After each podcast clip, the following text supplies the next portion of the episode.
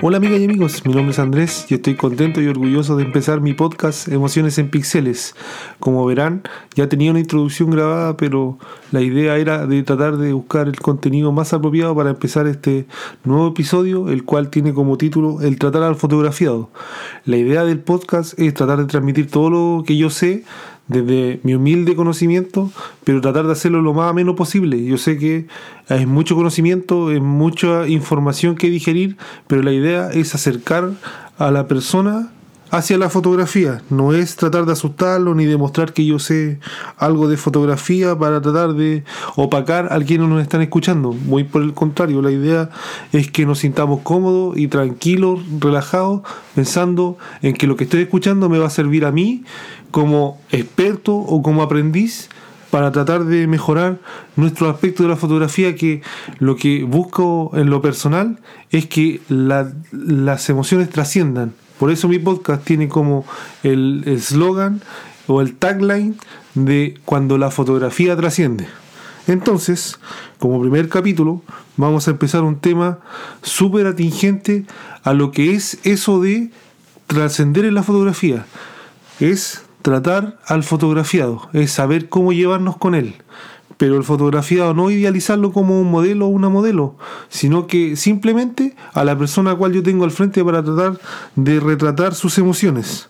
Entonces, para modo de introducción, vamos a ver distintos aspectos, vamos a ver qué es lo que tenemos que hacer antes de comenzar, cómo llevamos lo que sabemos a la práctica cuáles son los aspectos que son medio intangibles, los que nos cuesta más identificar y tratar de aplicarlos. Y finalmente vamos a hacer un resumen para poder eh, hacer un balance general de todo lo que hablamos durante el capítulo. Espero que se queden junto a mí y comenzamos.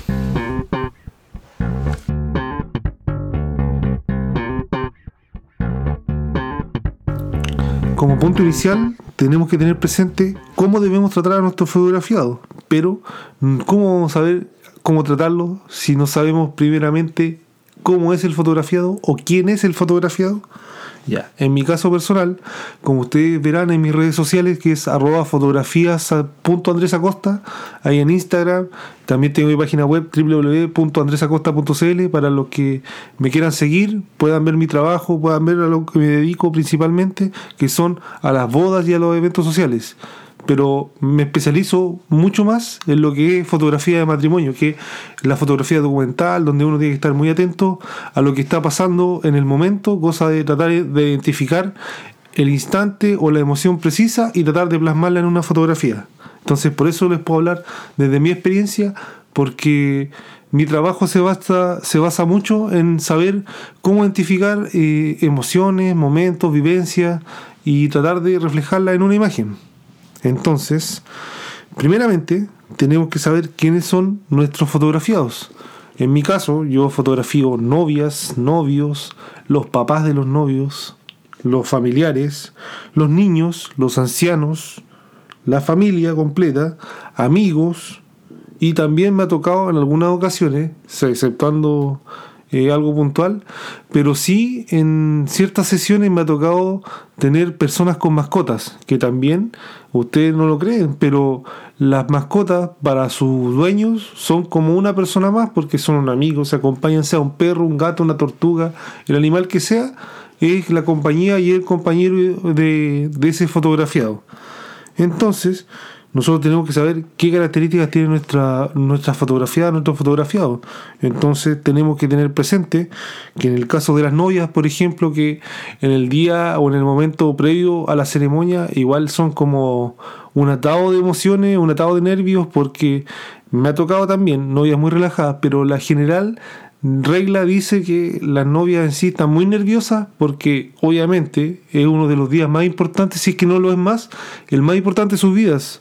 Entonces es como súper eh, a flor de piel, todas las emociones, la vivencia, uno le habla, la emociona un poquito y pucha, que no se le vaya a correr el maquillaje porque eh, la novia es como súper sensible en ese momento y la idea eh, es tratar de que esa emoción no se vuelva nervio entonces ahí el fotógrafo tiene que saber eh, captar el momento preciso, cosa de tomar la fotografía de cuando la novia está hablando con la mamá o está hablando con la hermana o con la mejor amiga, con las madrinas y tratar de mostrar toda esa emoción a través de una sola imagen. Porque esa es la gracia. Yo puedo disparar en Rafa 500 fotos, pero si esa imagen no proyecta lo que yo necesito, las 500 fotos no van a servir de nada.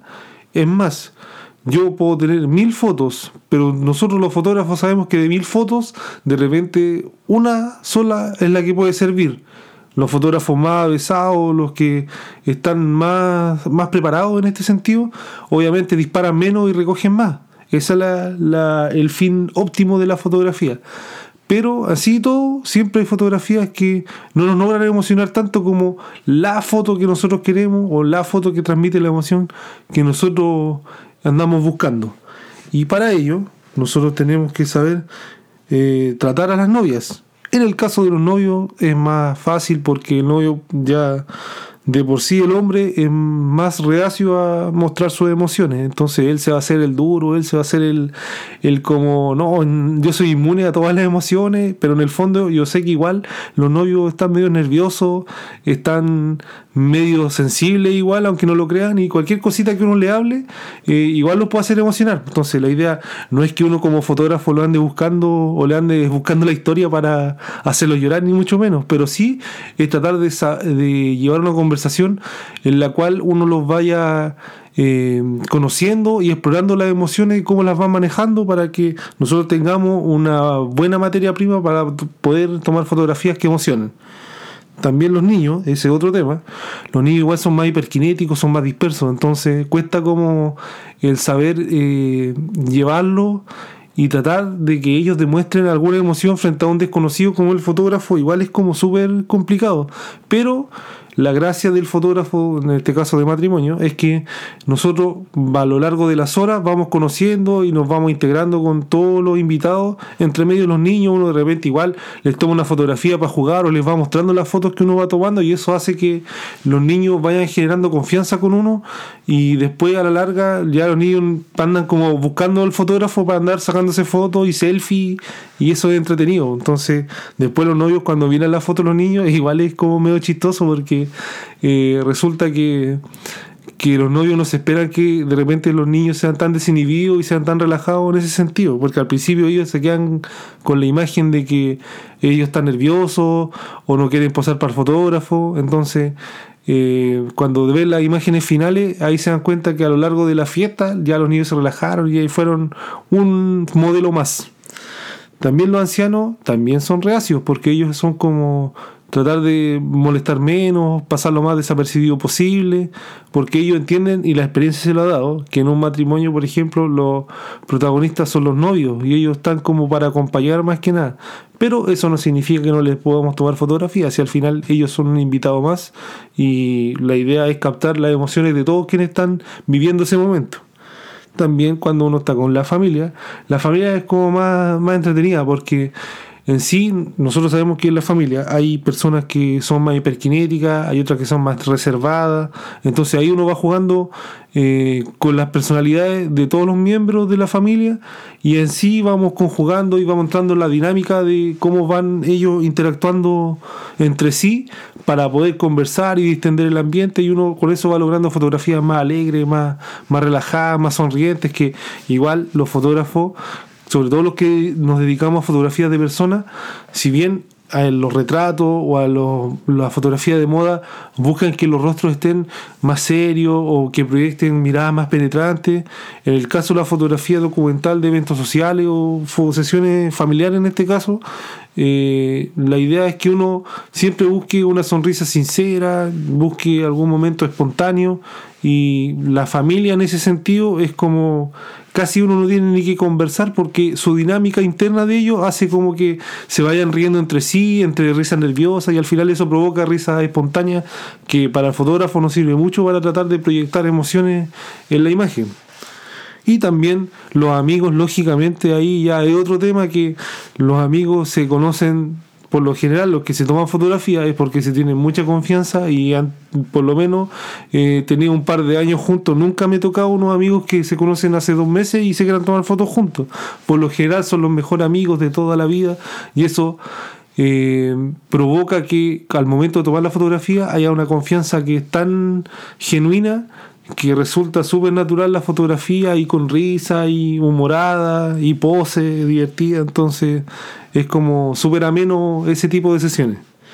Y finalmente tenemos las personas que se toman fotografías con mascotas, que ahí, como les decía antes, que las personas que tienen mascotas ven a su animalito, los ven como un compañero más, no los ven como un igual más. Entonces hay que saber tratar eh, las emociones del dueño de una mascota para tratar de que la fotografía refleje esa amistad o ese lazo que tienen con su, con su mascota. A través de, no sé, cuando se abrazan, de repente los perritos por lo general languetean las caras de los, de los, de los fotografiados de las personas, y eso es como, según la experiencia de los mismos dueños de los animalitos, es como los besos, las muestras de cariño que tienen sus mascotas hacia ellos. Entonces, el tratar de captar esa demostración de cariño para ellos es valiosísima. Entonces, nosotros tenemos que esforzarnos en tratar de de que esa emoción se proyecte en la fotografía y ese dueño con esa mascota, pucha, va a quedar fascinado con que le saquen una foto acariciando a su gatito o junto a su tortuga o de repente a mí también me ha tocado fotografía de gente con ratoncito, con hunter, pucha, entonces de todo hay que hacer una emoción linda para la persona a la cual estamos fotografiando. ¿Ya? Entonces, dicho esto, nosotros sabemos eh, qué, qué persona es la que estamos fotografiando, pero también tenemos que tener presente qué es lo que nosotros queremos transmitir como fotógrafo.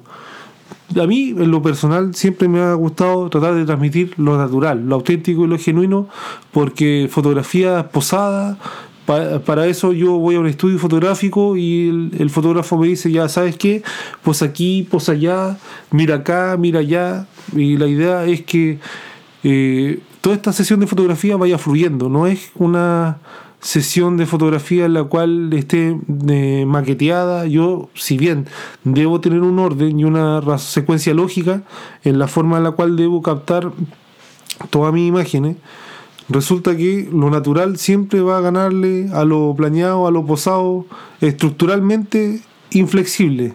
Entonces después vamos conversando un poquito más eh, a fondo de eso, pero lo que les quiero dejar claro es que nosotros como fotógrafos, y en mi caso particular, siempre tengo que tratar de buscar en las sesiones que son de personas, tratar de buscar los momentos espontáneos, los momentos alegres, los momentos divertidos, sin que haya una preconcepción de, ese momento o que sea algo muy de estereotipo o algo muy maqueteado. Entonces, la idea es siempre buscar lo espontáneo. También, referente a lo mismo, también nosotros tenemos que buscar un equilibrio, saber cómo el fotógrafo se siente satisfecho con el trabajo que está haciendo, pero sin menospreciar cómo se va sintiendo el fotografiado. De repente a mí se me ocurren eh, poses o se me ocurren eh, unas situaciones de repente muy extrema para los novios o para el fotografiado y resulta que ese fotografiado no se siente cómodo.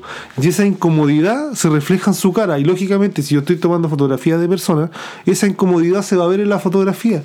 Con una sonrisa, una sonrisa que parece más mueca que sonrisa, o una mirada nerviosa. Entonces uno como fotógrafo tiene que tener la percepción básica de saber que el fotografiado no está conforme o no está cómodo con lo que está haciendo y rápidamente debemos cambiar el switch y saber que tenemos que buscar otra forma de llegar al fotografiado para que esa persona se relaje y podamos tener fotografías espontáneas, naturales, divertidas, bonitas, en fin, lo que nosotros andamos buscando, pero siempre pensando también en cómo se está sintiendo el fotografiado y es por eso que hay que buscar el equilibrio entre lo que ambas partes quieren en la fotografía. También tenemos que saber eh, cómo nosotros eh, vamos a hacer este, este, tema. Nosotros tenemos que explicarle a la persona, al fotografiado, a la, a la modelo o a la familia, qué es lo que queremos hacer. Pero yo les doy un consejo y aquí voy a ser súper eh, hablando desde, desde mi punto de vista.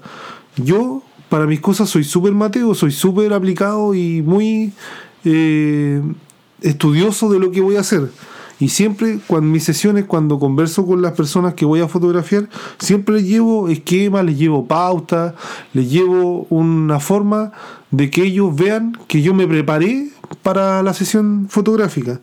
Pero esa no es la única verdad. Yo también me tengo que sentar junto a ellos y por eso hay que hacer reuniones previas antes de la sesión y tratar de escuchar la idea del cliente o la idea del fotografiado. A mí no me gusta mucho la palabra cliente porque hay como una distancia comercial entre cliente, prestador de servicio. Entonces, yo en mi forma de trabajar siempre trato de hacerlo de manera más familiar, de manera más distendida y tratar de ver a la persona a la cual voy a tomarle la fotografía, verla más como amigo que como cliente, porque al final los lazos de amistad o los lazos de empatía siempre deben hacerse eh, no base, bajo la base de que estamos tratando un negocio. Si bien nosotros sabemos que muchos de los que van a escuchar este audio son fotógrafos o se quieren dedicar a ello, siempre traten de llevar una relación que se proyecte no como cliente y, negociante, sino que como amistad, como algo cordial y que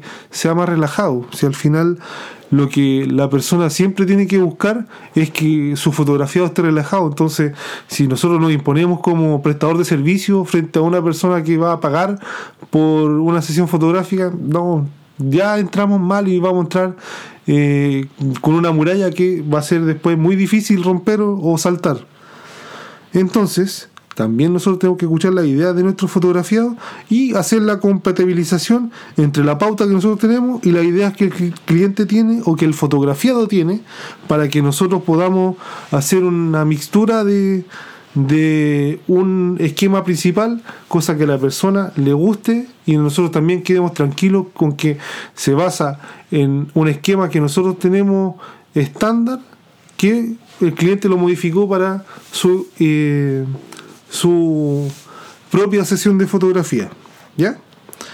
Entonces, otra cosa, y para cerrar este tema de antes de empezar, para tener los conceptos previos, eh, siempre yo les recomiendo eh, conocer la historia del fotografiado o la historia del modelo.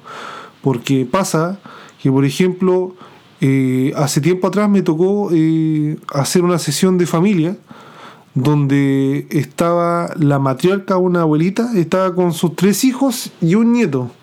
Entonces, ah, yo encontré algo de lo más natural que una familia teniendo tres generaciones se quiera sacar fotografías. Pero yo no sabía el contexto de esa fotografía hasta que conversé con ellos. Entonces, ahí descubrí que había un hijo que había viajado desde España, había vuelto a Chile a Punta Arenas para tomarse fotografías con su mamá y lo más probable que ese fuera su último viaje que hacía acá a Chile porque después ya volvía y por temas laborales no podía volver hasta como en tres años más porque él trabaja en una empresa de crucero entonces sus tiempos son como muy acotados y son como muy justos para poder eh, hacer una escapada a ver a la familia entonces, entendiendo que la abuelita igual está media, complicada de salud, entonces era como la oportunidad que él tenía para tener un recuerdo bonito de toda su familia disfrutando, feliz, y el reencuentro también tenía que quedar plasmado en esas imágenes. Entonces, sabiendo yo toda esa historia, lógicamente todo mi esfuerzo fue a tratar de mostrar unión, reencuentro, emoción, besos, abrazos. Entonces, como se darán cuenta, el tema de conocer la historia del fotografiado siempre es bueno porque nos permite saber dónde tenemos que hacer clic en la historia para poder reflejar esa emoción en nuestras imágenes. Siempre el concepto es la emoción en la imagen, la emoción en la imagen. No se olviden nunca que nosotros como fotógrafos, ese es el brillo de la foto, porque si nosotros miramos cualquier imagen, cualquier imagen no, nos conmueve o cualquier imagen no nos provoca un cierto tipo de emoción. Sí, nosotros tenemos que saber a qué público estamos apuntando, qué es lo que quiere el fotografiado y siempre tratar de buscar la emoción en la imagen. Entonces, cerrando el punto de lo que tenemos que conocer previo a, tomar la, la sesión fotográfica, ya pasamos al segundo punto, que es llevar a la práctica estos conocimientos ya in situ en el lugar de la sesión. Entonces, como ya le he dicho, siempre hay que buscar momentos espontáneos, momentos que sean naturales, que sean livianos, que sean eh, fáciles de, de, seguir por todos los que están presenciando ese, ese instante. Y la idea siempre es tratar de hacerlo lo más naturalmente posible. ¿ya? También una forma fácil de hacer estos momentos espontáneos es tratar de romper el hielo, porque pasa que las personas a las cuales nosotros fotografiamos, eh, por lo general, están como súper tensos porque a mí me ha pasado que la gente que se toma fotografías conmigo, yo digo que más del 90% es la primera vez que se toma fotografías. Entonces, lógicamente, yo para mí es como pensando en que yo soy el fotografiado, para mí va a ser muy difícil el tratar de posar naturalmente frente a una persona que yo no conozco, en un ambiente que yo no controlo. Entonces eh, se entiende que la persona va a estar súper tensa, a lo mejor no lo va a demostrar en, la, en, en, su cara, no lo va a demostrar externamente, pero sí en su interior sabe que la persona está como eh, no está relajada, no está cómoda y por eso es importante hablar previamente, conocer la historia, eh, comentarle las pautas y también otra forma de tratar de lograr ese relajo es romper el hielo. ¿Cómo lo hago yo? Yo siempre hago el juego. Mire, para hacerlo práctico, voy a hablar de cómo yo le hago las sesiones de preboda a los novios, que ahí es donde yo rompo el hielo y con eso yo me, lo, me los gano para que después en los momentos pre, en los momentos posteriores estén más relajados conmigo. Entonces mi juego es que yo lo siento uno al lado del otro, pero sin mirarse. Y le digo al, novio, novio, eh, piensa en un animal. Animal el, el, que sea, puede ser un perro, un gato, un león, el, que, el animal que a usted se le ocurra. Entonces, que lo piense y que no lo diga. Y a la cuenta de tres, él va a decir el animal, eh, el nombre del animal en voz alta y la novia tiene que hacer el sonido de ese animal. Entonces ahí como que el novio ya de por sí se ríe y la novia también se ríe porque están pensando el novio en ponerle un animal súper difícil y la novia está pensando en que ella va a hacer el ridículo, pero por lo general hay una sonrisa. A mí el 99.9, para no decir el 100%, eh, ha logrado el objetivo de romper el hielo.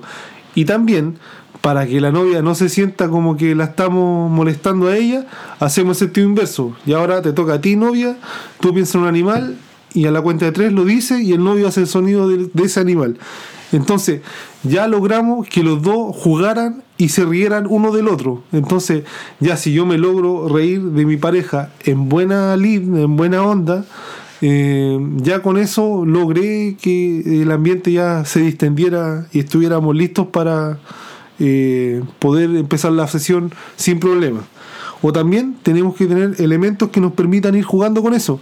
Por ejemplo, una fotografía de ellos dos cuando chicos yo llego y les las coloco al lado y ellos se enternecen, se ven como eran como niños, entonces eh, ya eso les quiebra la emoción o les quiebra la atención y va orientado más al lado sentimental y con eso ya logramos tener la emoción que nosotros queremos en nuestra imagen. Otra forma también de llevar a la práctica todo lo que nosotros vamos haciendo, sobre todo el tema de la pauta y de las ideas de los, de los novios, es a medida, a medida que yo voy tomando la fotografía, tengo que ir mostrándole a esas parejas o a esos fotografiados cómo van quedando las imágenes y decirles, ¿sabes qué? Esto aquí funciona bien, esto acá no me gustó tanto, podemos hacerlo de esta mejor forma, ¿te parece? Y siempre ir consultándole, preguntándole, ¿te sientes bien? ¿Te gustó? ¿No te gustó? ¿La quieres cambiar? ¿La mantenemos? ¿Nos cambiamos de posición? Nos vamos a otra locación, en fin, siempre ir consultándole cosas de que esa persona o esas personas se sientan integradas en, en qué es lo que va pasando a lo largo de la sesión. Entonces, con eso generamos lazos de compromiso, generamos como que eh, nuestra, nuestra idea de fotografía nunca se va a imponer frente a cómo ellos están percibiendo esa imagen. Entonces siempre es importante considerar la opinión de nuestro fotografiado porque más que mal, él el que se tiene que conmover con la fotografía más que nosotros mismos, porque nuestro trabajo es hacer que la otra persona se conmueva al mirar las imágenes. ¿Ya?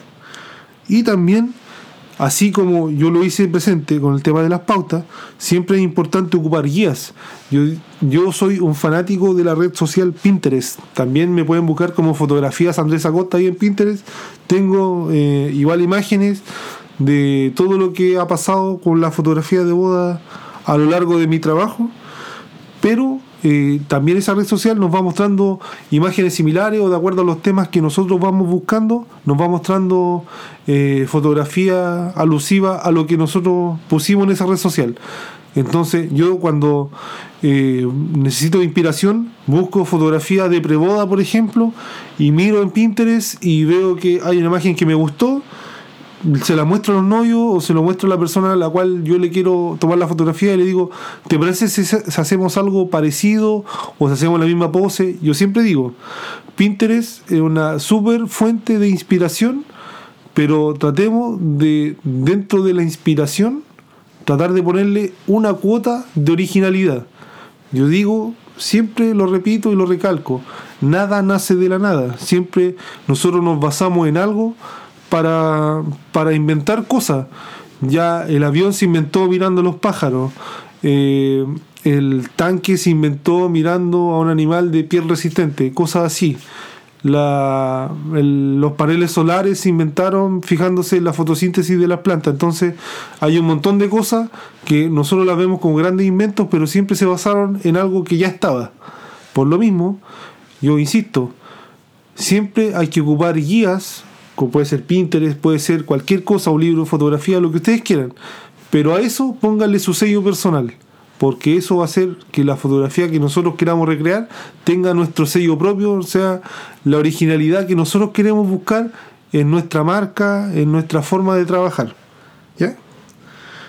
Entonces, pasamos al tercer punto. Yo sé que voy un poquito rápido, pero la idea es que este capítulo no se extienda más allá de tres horas, cuatro horas. No queremos algo largo ni tedioso. La idea es que sea como bombardear con información rápido, y, pero sí que sea información de calidad, de contenido importante y provechoso para ustedes.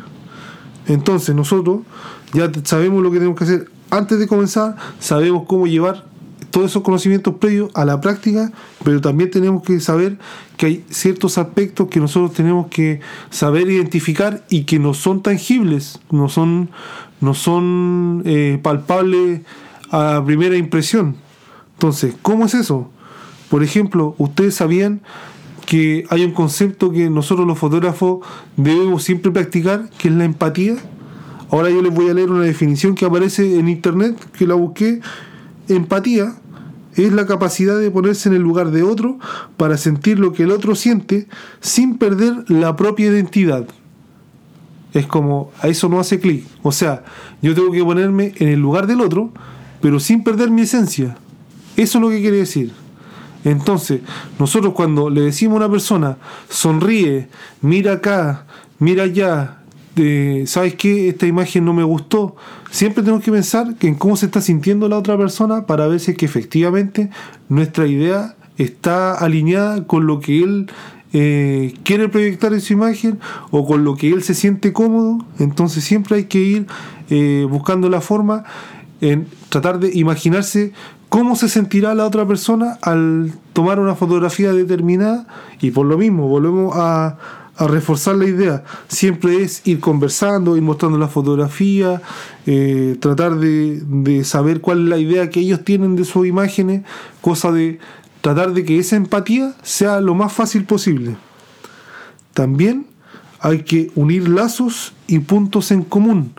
Esto suena como súper fácil decirlo, pero de repente a nosotros igual nos cuesta el buscar el punto de equilibrio, por así decirlo, en, lo que el fotógrafo quiere y lo que el fotografiado quiere. Entonces, eh, la idea, para volver a reforzar, es saber eh, a tener reuniones previas, saber conversar con la persona antes de, cosa de tener clarito y tener conciencia de qué es lo que quiere el, el fotografiado o la fotografía al momento de empezar la sesión. ¿Ya? Y por último, es saber escuchar y saber interpretar.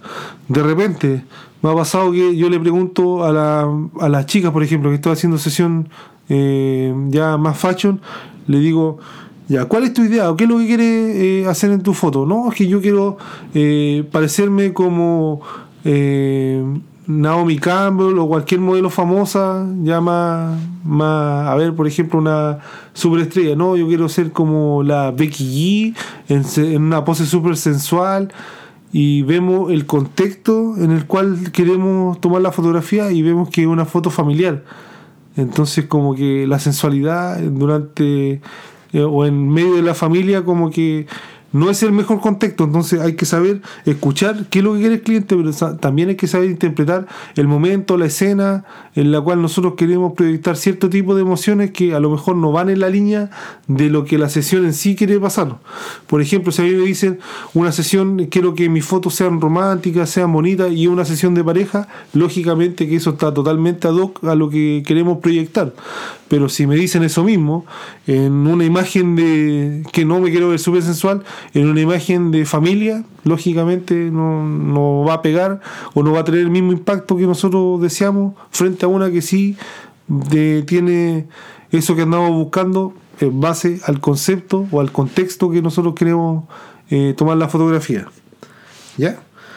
Entonces, hablando de cómo comenzar, de cómo llevar a la práctica y cómo hacer que estos aspectos intangibles se compenetren, se, se compenetren y se vean eh, llevados en un conjunto en nuestra imagen, podemos hacer un resumen final que nosotros podemos hacerlo en tres grandes conceptos, es siempre perseguir lo natural como primer punto. Siempre hay que buscar lo espontáneo, lo liviano, siempre tratar de hacer lo más distendido posible esta sesión.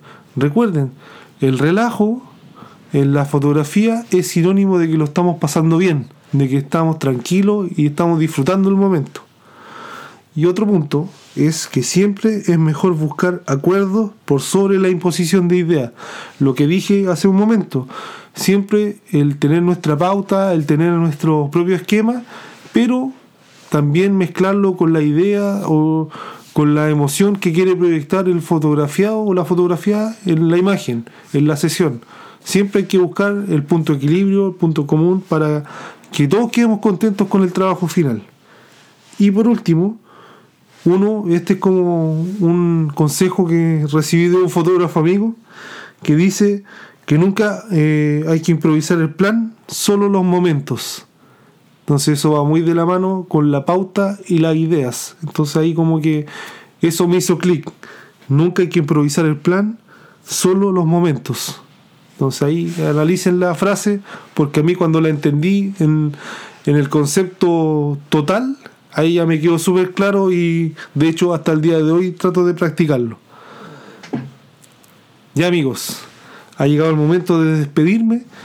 Espero que en este ratito, que un poquito más de media hora, hayan disfrutado. Yo sé que es un tema súper complejo. Traté de hacerlo lo más fácil posible.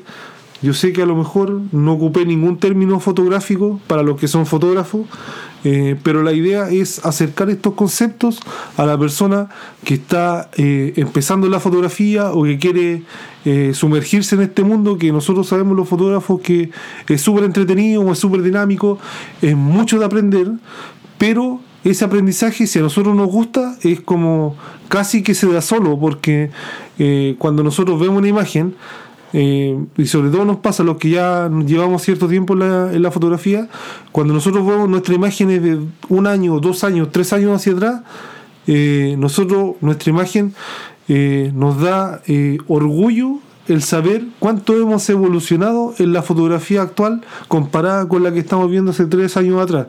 Entonces, los que están empezando, por favor, ocupen estos conceptos. Yo sé que a lo mejor va a ser como muy difícil al principio el tratar de acordarse de que eh, cómo debo posar, el, tratar de, buscar cómo romper el hielo.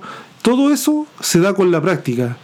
Entonces, a los fotógrafos les digo, ah, también pasa, los fotógrafos somos también eh, personas psicólogos, somos terapeutas, escuchamos, eh, sabemos dar consejos, porque también la gente al momento de romper el hielo se va sincerando con nosotros y muchas veces vamos averiguando eh, cosas que van más allá de la misma fotografía y eso es lo que nosotros tenemos que captar y tratar de que esa emoción pasarla a una imagen, pasarla a un frame.